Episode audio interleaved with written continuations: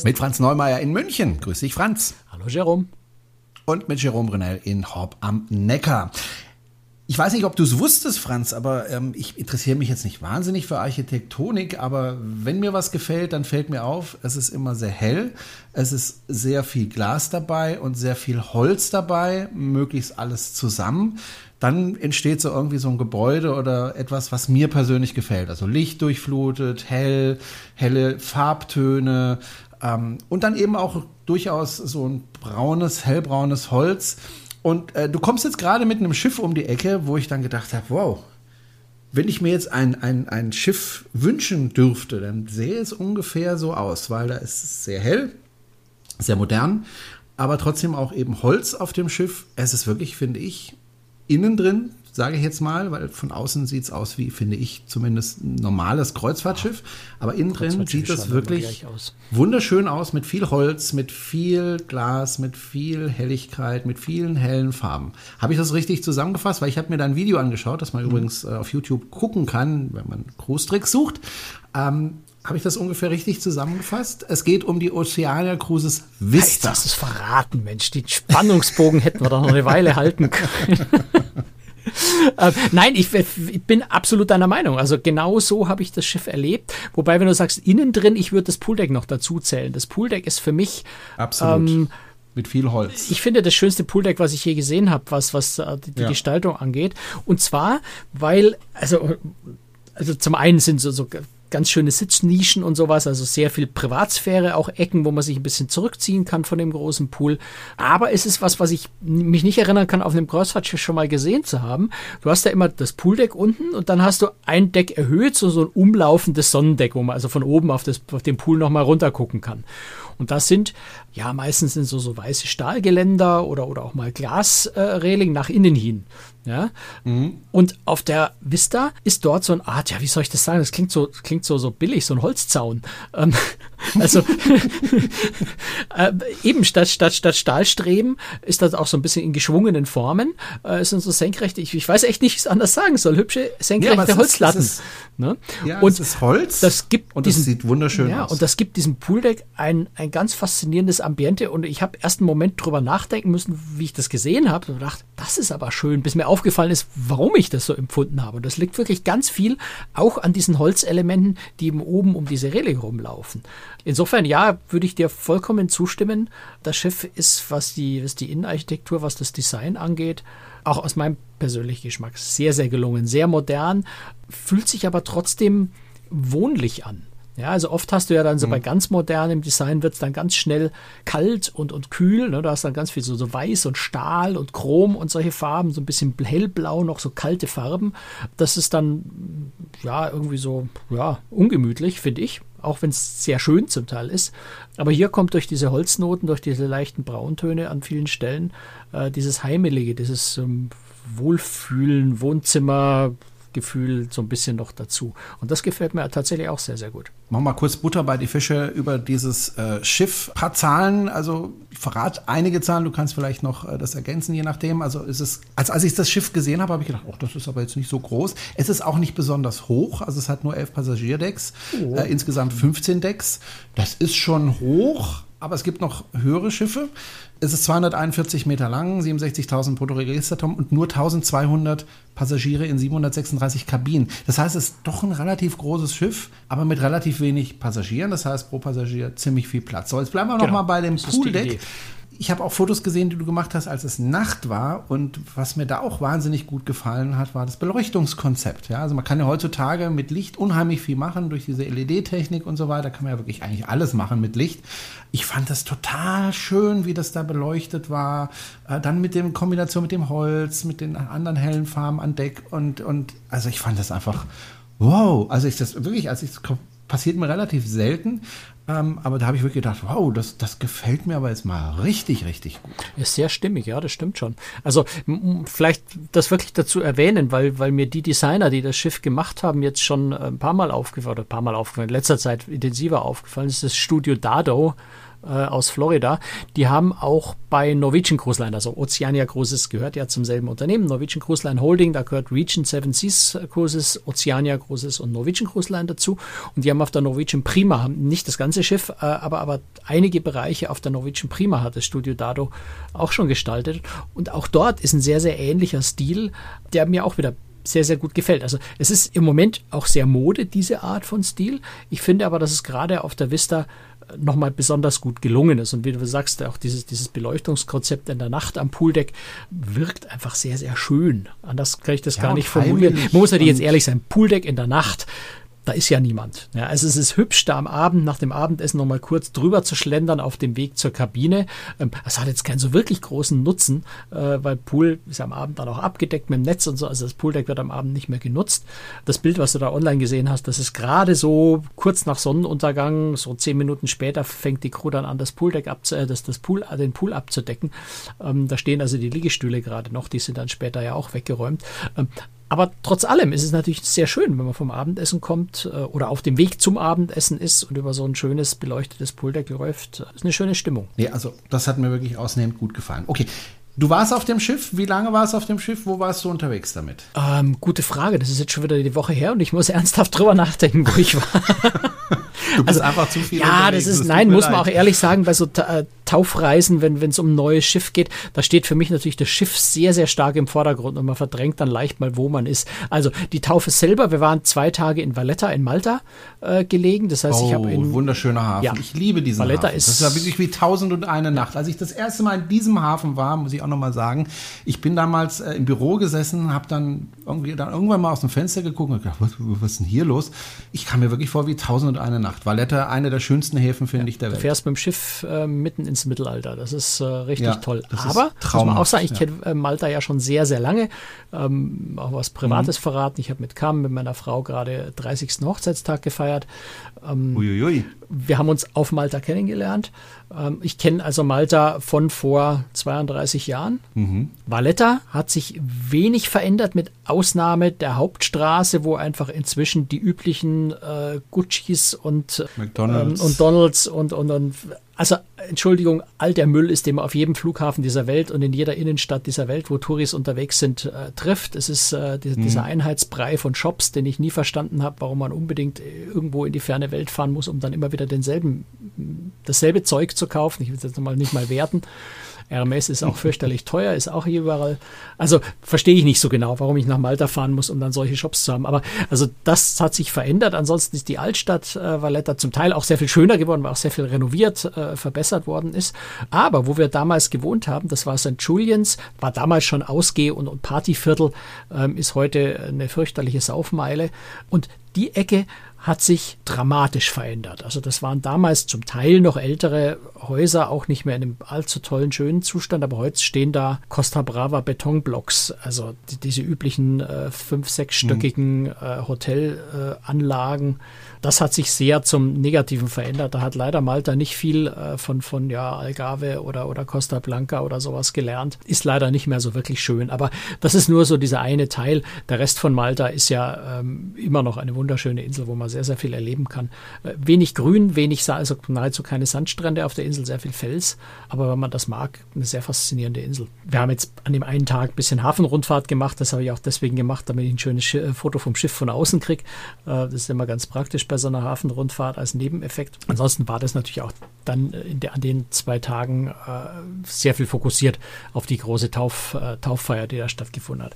Eingestiegen bin ich in, was jetzt gar nicht mehr, wo bin ich denn eingestiegen?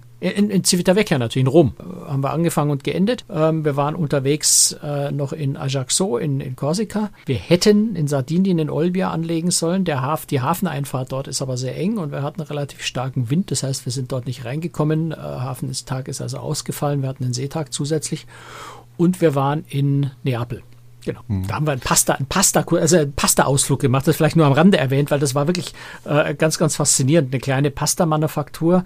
Man Manufaktur heißt es ja, genau, die auf traditionelle Weise ähm, äh, eben Nudeln herstellen und das äh, kann, man, kann man dort sehr, sehr schön anschauen, wie die das machen und natürlich auch probieren. Das Essen war gut. Ajaccio habe ich übrigens auch eine Geschichte. Ähm, da bin ich aus dem Hafen rausgefahren, damals mit dem Mein Schiff 2, mit der Mein Schiff Herz, Mein Schiff 2 und äh, als wir aus dem Hafen ausgefahren sind, hat mein Sohn seine allerersten Schritte ohne oh. Hilfe getan auf dem, auf dem Deck von der Mein Schiff 2. Das werde ich natürlich auch nie vergessen. Das war bei der Hafenausfahrt aus Ajaccio. ja. Gut, und dann wurde das Schiff getauft auf den Namen Vista.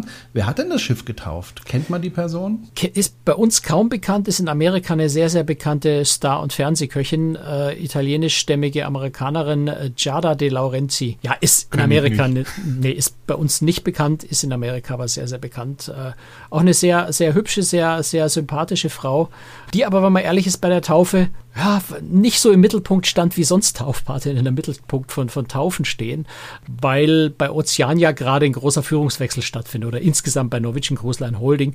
Äh, das ist ja Frank Del Rio, äh, der Präsident und CEO der Norwegian Cruise Line Holding, der irgendwann mal auch Oceania vor 20 Jahren Oceania Cruises äh, gegründet hat und der tritt gerade ab. Ja, da wird also von seinem Sohn mhm. Frank, Del Junior, Frank Del Rio Jr. als CEO von Oceania Cruises abgelöst und von Harry Sommer, der von, von von Norwegian Cruise Line kommt, als CEO von, von Norwegian Cruise Line Holding.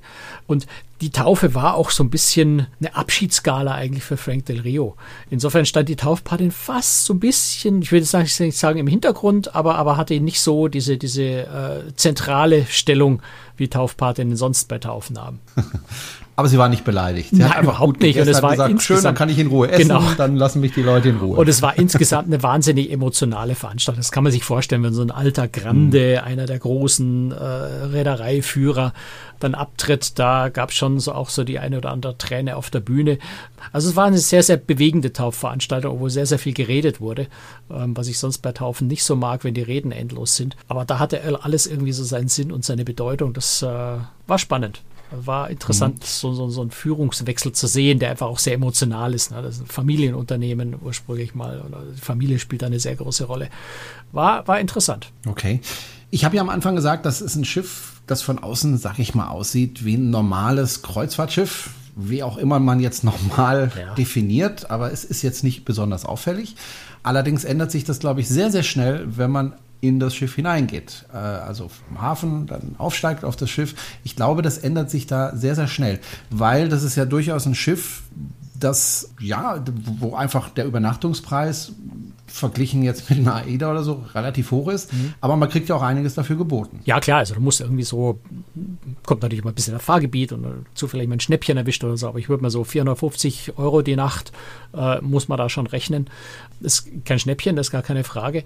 Ist eben in diesem gehobenen oberen Premium-Markt, wenn man mal so ein bisschen kategorisieren will, angesiedelt. Also unterhalb von Luxusmarken, wie zum Beispiel ja die Schwesterreederei Region Seven Seas, aber da können wir vielleicht nachher so ein bisschen auch noch, noch drüber sprechen, wie sich die unterscheiden unterscheiden. Wo Oceania Großes sehr, sehr stark ist, ist beim Essen. Das ist so, der Claim ist äh, finest, cuisine, finest cuisine on, äh, on sea, also das beste Essen auf Kreuzfahrtschiffen überhaupt. Das ist so ein Titel, der lange, den lange Oceania Cruises niemand wirklich ernsthaft streitig gemacht hat. Also auch ein Hapag-Lloyd gut, die, die sagen immer, wir sind besser, aber ähm, nicht so wirklich. Selbst Regent Seven Seas Cruises, also die Ultraluxusreederei im selben Haus, hat immer gesagt, das Essen ist bei Oceania so ein Kick besser wie bei uns. Inzwischen hat man so ein bisschen, da, da ist viel Bewegung auf diesem äh, Kulinarikmarkt. Äh, auch zum Beispiel Silversea ist inzwischen so an der Stelle, dass sie sagen, sind wir auch gut, äh, so gut sind wir auch. Kann ich jetzt im Moment persönlich noch nicht beurteilen kommt mal später in dem Jahr, glaube ich, werde ich mit Silver Sea das mal ausprobieren und dann den Vergleich ziehen. Aber also die Kulinarik ist bei, bei na, Oceania Großes äh, wahnsinnig wichtig. Das ist für vielleicht der Aspekt, wo Oceania Richtung Luxus geht. Aber du hattest ja jetzt im Moment eher auf das Design angesprochen. Und das hatte ich vorhin schon gesagt, das Studio Dada hat da, da Dada, Studio Dada, Studio Dado, wenn ich schon ausspreche, Studio Dado. ähm, hat da, ja, also andersrum, es, es ist ganz spannend. Die, die Vista ist ja das erste Schiff der neuen Allura-Schiffsklasse.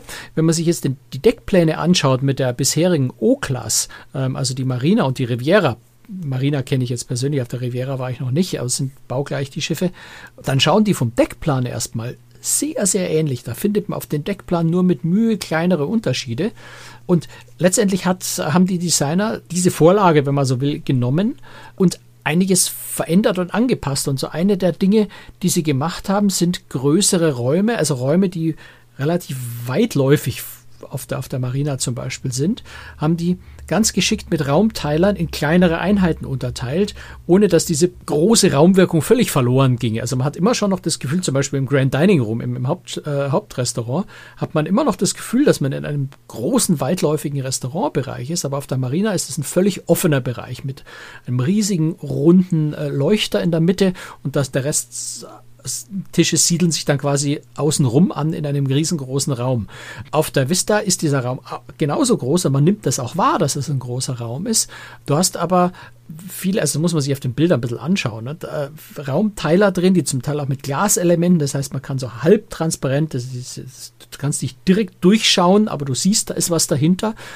Und dadurch gelingt es, das alles so ein bisschen heimeliger und ein bisschen äh, persönlicher zu machen, ein bisschen mehr Privatsphäre an den jeweiligen äh, Tischen zu erzeugen. Und das passiert in ganz vielen Bereichen auf dem Schiff, eben auch in Bars, die ähnlich unterteilt sind, wo du, wo du unterschiedliche Arten, also zum Beispiel eine Horizon Launch, die Aussichtsbar äh, und Launch ganz vorne oben, wo du unterschiedliche Arten von Sitzgruppen hast. Mal einen gemütlichen Sofa und Sessel, mal einen Tisch, wo man sich auch mit dem Laptop hinsetzen kann, dann nach vorne raus, was auch durch, durch hohe Rückenlehnen von der Bank äh, ganz abgeschirmt von dem restlichen, von der restlichen Bar, wo man also ganz viel Ruhe hat, dann mit Blick nach vorne. Also ganz viel so unterschiedliche Bereiche, auch je nachdem, was man gerade möchte, ob ich mich mit einem Cocktail in die Ecke setzen will äh, und, und, und die, die, Tanzfläche im Blick haben will oder ob ich mich mit ein paar Freunden zusammen in eine, in eine Sitzecke und ein bisschen äh, ruhiger haben möchte zum Reden ähm, oder ob ich ein Sofa haben möchte, wo ich mich ganz abgeschieden mit einem Buch hinsetzen kann.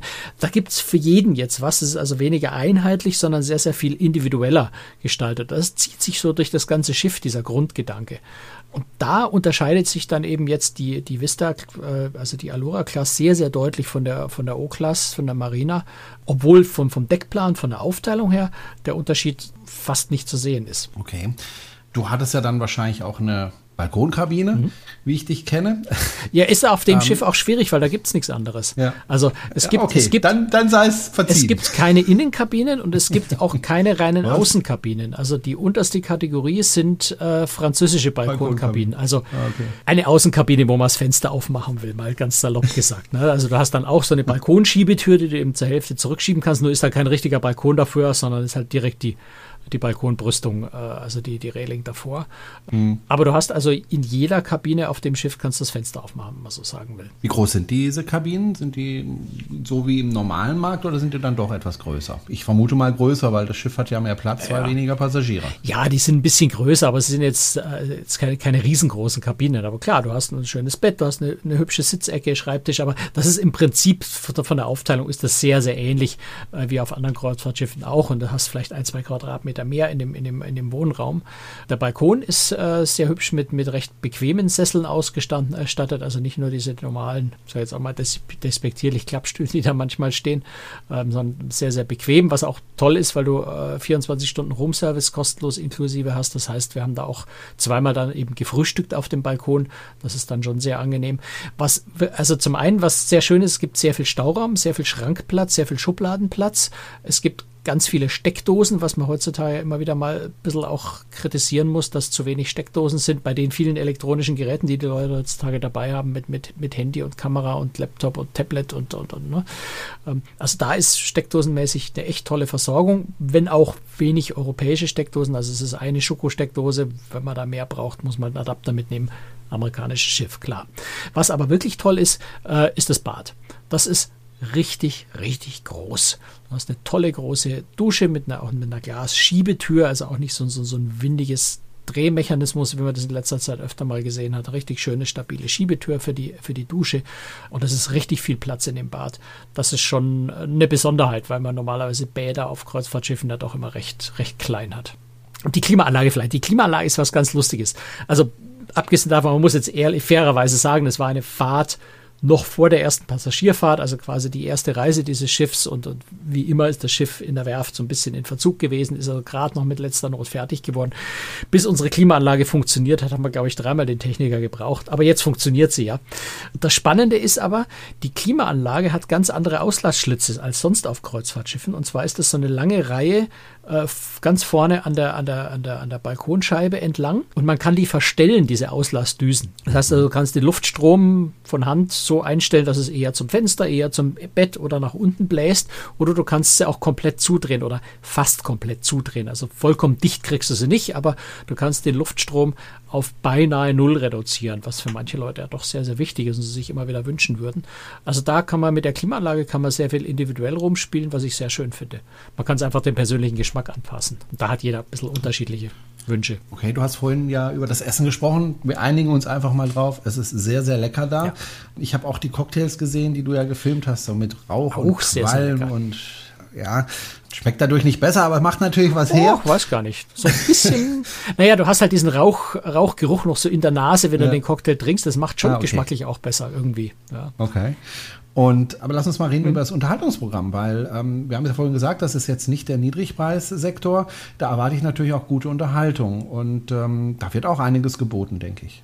Vor allem, das ist ja auch ein amerikanisches Schiff und Amerikaner können Unterhaltung. Nicht nur ein amerikanisches Schiff, sondern es gehört natürlich zur Norwegian Cruise Line Holding und NCL hat eine der besten Entertainment-Abteilungen in der Kreuzfahrt. Äh, und davon profitiert Ozeania jetzt auch wirklich ganz deutlich. Also es gibt eine, eine, ein Theater, das sich aber Launch nennt. Äh, ist also kein, kein so riesengroßes Theater natürlich wie auf, der, auf den großen Schiffen, aber die Bühne ist, hat genug Platz. Das heißt, da können schon Tanzshow, Gesangsshow, solche Sachen äh, wie auf den großen Schiffen stattfinden. Die Bühne ist natürlich jetzt nicht ganz so groß, also die Möglichkeiten sind etwas eingeschränkt, aber nicht viel. Und es gibt zu, äh, mindestens eine Show jetzt, die ich gesehen habe, die Into the Night, eine neue Tanzshow, also im Wesentlichen eine Tanzshow mit ein bisschen Gesang äh, mit dabei, ist eine der besten Tanzshows, vielleicht zusammen mit einer anderen Show, die mir einfällt, bei, bei Carnival Cruise Line, die hatten wir mal eine, eine, eine Havanna-Kuba-Tanzshow, äh, die mir extrem gut gefallen hat. Und die Into the Night, diese Tanzshow, würde ich sagen, war auf gleichem Level eine der zwei besten Tanzshows, die ich je auf einem Kreuzfahrtschiff gesehen habe. Also durchaus ein sehr, sehr hohes Niveau äh, an Unterhaltung die zwei Musik eher gesangslastigen Shows, äh, die jetzt waren, naja, also das ist jetzt Jammern auf sehr, sehr hohem Niveau. Da hat mir so ein bisschen der rote Faden drin gefehlt, aber super tolle Stimmen. Äh, du hast vier, also zwei Sänger, zwei Sängerinnen, äh, ich glaube sechs Tänzer und Tänzerinnen waren das nochmal, die also da wirklich auf dem gleichen Showniveau äh, letztendlich sind wie bei Norwegian Cruise Line, bei Royal Caribbean, bei Carnival Cruise Line, also wirklich auf dem absolut obersten Level. Und die Musik kam nicht von Band, ne? Die kam tatsächlich von die kommt, einer Band. Ich könnte dir jetzt ehrlicherweise, ich kann mich nicht genau erinnern, schwören für jede Show, aber zumindest also ich kann mich an mindestens eine Musik-Tanz, äh, Musik-Gesangsshow erinnern, wo die Band direkt auf der Bühne war. Also das ist zumindest mhm. teilweise Live-Musik. Und es gibt ein, ich glaube, vierköpfiges äh, Klassikorchester, ne? Ja, du hast. Aber auch nicht mehr so oft auf Schiffen. Äh, immer seltener. Das gab es früher öfter ähm, wird immer weniger. Aber bei äh, Oceania Großes gibt es noch ein vierköpfiges Streichquartett, vier Frauen. In dem Fall jetzt vier Frauen. Ich glaube, es könnten auch, könnten auch Männer Geige spielen, aber dem Fall war es jetzt ein weibliches Streichquartett, die also eben zu sowas wie einem Afternoon Tea in der Lounge äh, eine gediegene klassische Musik äh, liefern können. Du hast aber auch Barpianisten, du hast natürlich eine, eine, eine Poolband. Also das ist so das Programm, wie man es auf, auf größeren Kreuzfahrtschiffen einfach auch gewohnt ist an Entertainment. Mhm. Ich habe jetzt gerade auf der Webseite mal ein bisschen geguckt, geschmökert nebenher und habe mir angeschaut, was da für Reisen organisiert werden für das Schiff. Und da ist mir eins aufgefallen. Äh, erstens mal, es gibt auch Reisen, da kommst du so mit 320 Euro pro Nacht weg. Mhm. Also das gibt's durchaus auch. Es gab eine einzige Reise, die ich jetzt auf, auf Anhieb gefunden habe, die sieben Nächte dauert.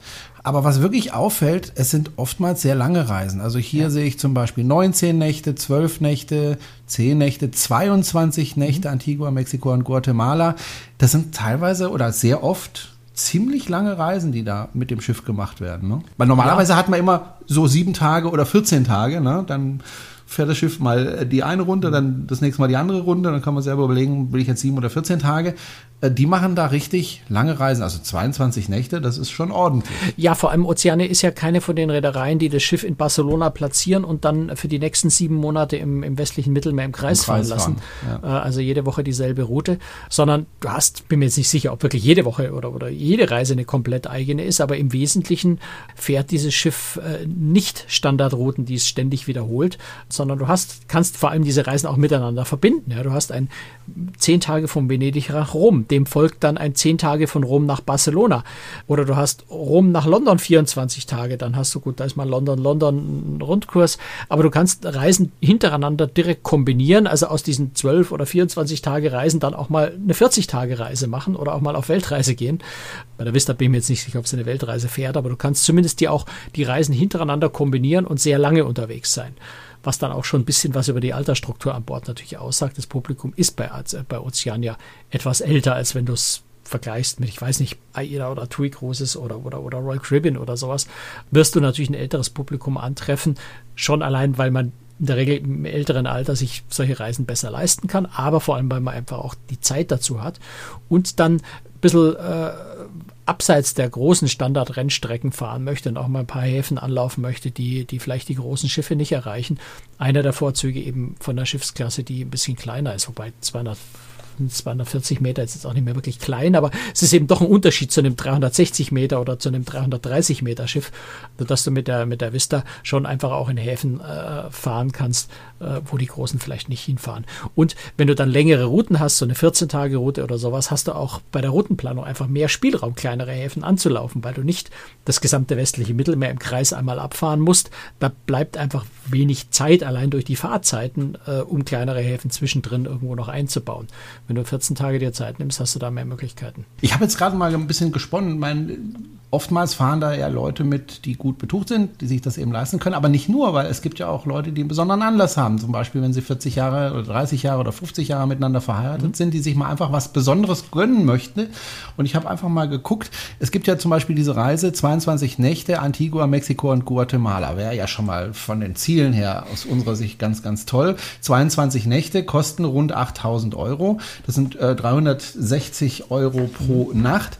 Äh, und du bist aber dann 22 Tage unterwegs. Das heißt, wenn du zu zweit reist, dann bist du 16.000, dann musst du noch die Anreise dazu rechnen. Dann bist ja, aber sind wir ehrlich, wenn ja, du bei TUI Cruises eine Suite... 20.000 ja, Euro. Buch bei TUI Cruises eine Suite, das ist teurer. Ja, also, also 20.000 Euro legst auf den Tisch, das ist, ja, 20.000 Euro ist jetzt nicht wenig, klar, aber mhm. wenn man sich das einmal im Leben leistet, ja, also was weiß ich, zum 40-jährigen Hochzeitsjubiläum äh, kann man das ja wirklich mal machen, wenn man einigermaßen verdient, dann kann man sich da ja, drauf sparen und dann kann man sowas machen und dann hat man wirklich einen, einen, einen tollen Gegenwert. Ach ja, du kannst, auch, du kannst auch sagen, ich kaufe mir auf einem tollen Schiff. Du kannst auch sagen, ich kaufe mir keinen Tesla, äh, mache Carsharing und leiste mir dafür teureren ja. Urlaub. Also es ist oft auch eher so die Frage, wofür gibt man sein Geld aus?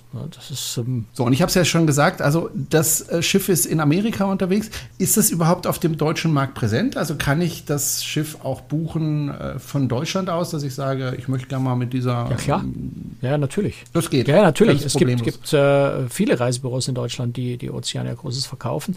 Auch spezialisierte, mhm. die eher so in diesem gehobenen Premium-Luxus-Bereich unterwegs sind, die einem dann auch äh, besser beraten können, noch was, was das Produkt angeht. Aber klar, es gibt ganz, also ich, ich kenne allein schon selber relativ viele Oceania Cruises Fans, die gerne mit den Schiffen fahren, weil sie eben etwas exklusiver sind, ohne gleich gleich einen recht überkantitelten Luxus.